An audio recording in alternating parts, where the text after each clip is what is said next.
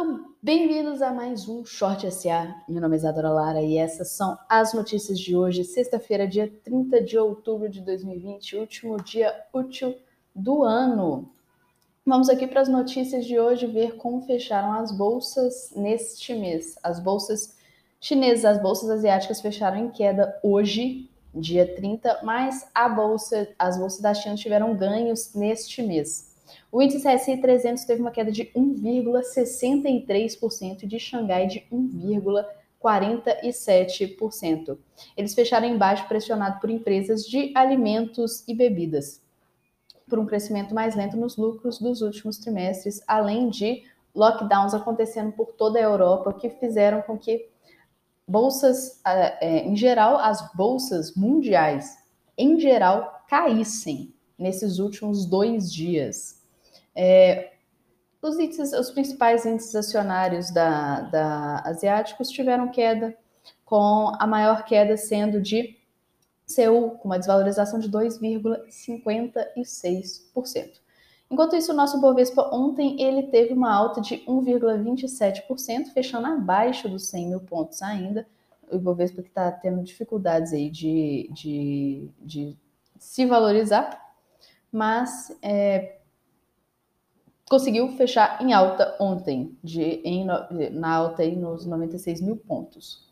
Enquanto isso, a gente tem na zona do euro, a gente tem algumas notícias boas, não só notícias ruins, na, na, nas economias europeias.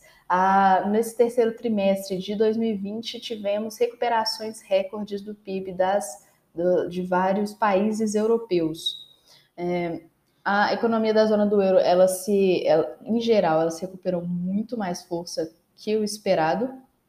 A produção econômica, é, enquanto a gente teve, a gente teve um produto interno bruto de que teve uma alta de 12,7%, mas a produção econômica na zona do euro teve uma, uma queda de 4,3%.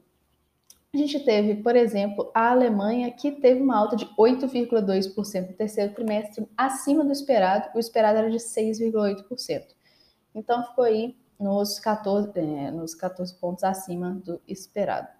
O, o crescimento ele foi impulsionado muito pelo consumo das famílias, mas foi menor do que a, a estimativa de as altas, tanto da França quanto da Espanha, que foram históricas. A recuperação da França foi de 18,2% e da Espanha de 16,7%, respectivamente, nesse terceiro trimestre. O problema agora é que a gente está numa. A gente, eles vão entrar em lockdown de novo e muito próximo das festas de fim de ano, que são um momento de muita muito aquecimento, especialmente no comércio local. É um grande problema isso, porque se a gente tem uma pandemia, o comércio local não tem como se desenvolver, já que não vai ter, não, não vai ter, uh, as pessoas não vão poder chegar às lojas. Apesar de que deve, é, é, a gente pode ter sim consumo ainda nesse em dezembro, mas o grande medo é que eles vá se retrair muito nesse, nesse ano de 2020. O, a gente teve aqui dentro, uh, no, no, Brasil, a gente teve o Guedes descartando a CPMF, a nova CPMF foi enterrada e está pensando em reduzir o tributo de importação para, para, para conter preços, para conter a inflação. Bom, como a gente tem, é, qual a ideia dele? Se, quando subir preços, de, muitos, quando subir muito preços de alguns produtos, por exemplo, arroz, óleo, soja, ele vai zerar as, as tarifas de importação para facilitar a retomada do crescimento de acordo com ele. É, um dos problemas que o Ministério da Economia apontou é que mesmo o Brasil zerando a alíquota de imposto no arroz, o Brasil não importou mais arroz no último mês, mesmo tendo zerado essa alíquota de imposto de importação. Então a gente tem que ver de fato se essa alíquota, se essa redução da alíquota de imposto vai de fato conter os preços, os preços futuros.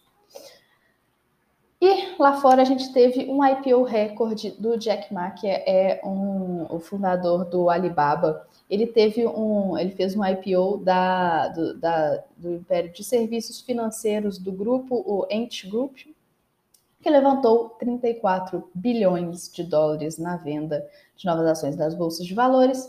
Sempre que a gente vê muitos IPOs acontecendo ou IPOs recordes, a gente pode achar, a gente pode começar a pensar que o mercado talvez esteja muito otimista. Por isso esse tipo de informação é muito importante, esse tipo de dado é muito importante, porque otimismo em excesso geralmente significa que as bolsas estão muito gordas, que as bolsas estão super valorizadas.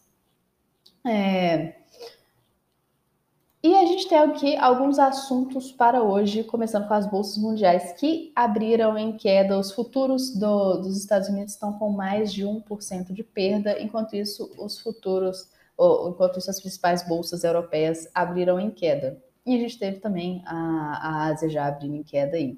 Mesmo com essas boas notícias do crescimento, tanto da França quanto da Alemanha, a gente está tendo uma bolsa abrindo em queda. E a gente também teve quinta-feira marcada por é, a apresentação de resultados dos gigantes das, da, da FENG, né, que é a, a, Apple, a Amazon, Facebook e a Google, que é a Alphabet. Todas elas apresentaram um aumento de receitas no terceiro trimestre. As principais empresas de tecnologia, então, tiveram um aumento de receita que foi muito bom. O lucro somado delas foi de 38 bilhões de dólares, frente a 20 bilhões de dólares no trimestre anterior. É, com exceção a Apple, todas tiveram seus melhores resultados trimestrais. Então, as empresas de tecnologia seguem bombando aí mesmo com a pandemia. Elas seguem ganhando bastante dinheiro. A gente teve alguns indicadores, como também a, os dados de desemprego da zona do euro, que estão acima do esperado, estão cerca de 1% acima do mesmo período no ano passado. É, o Jornal de São Paulo, a gente também teve o Jornal de São Paulo estampando a capa de uma queda de até 10% nas vendas de, das redes de atacarejos nas últimas semanas, o que é uma venda bem expressiva aí. O movimento ele se deteve, ele se deve à disparada da inflação dos alimentos. E a gente teve o Paulo Guedes também contra os bancos. O Paulo Guedes mesmo descartando tributos digitais, ele ele está sentindo que a Febraban ela está financiando estudos para um ministro gastador, para poder enfraquecer o Paulo Guedes. É, diz ele que a, que a Febraban é uma casa de lobby é, muito honrada, muito justo, mas é um lobby bancário. Então o Guedes aí está se tá batendo de frente com os bancos. Vamos ver aí o que, que vai acontecer com ele, como vai se dar essa. É, como se vai se dar aí essa, é, essa briga com ele, entre ele e os bancos.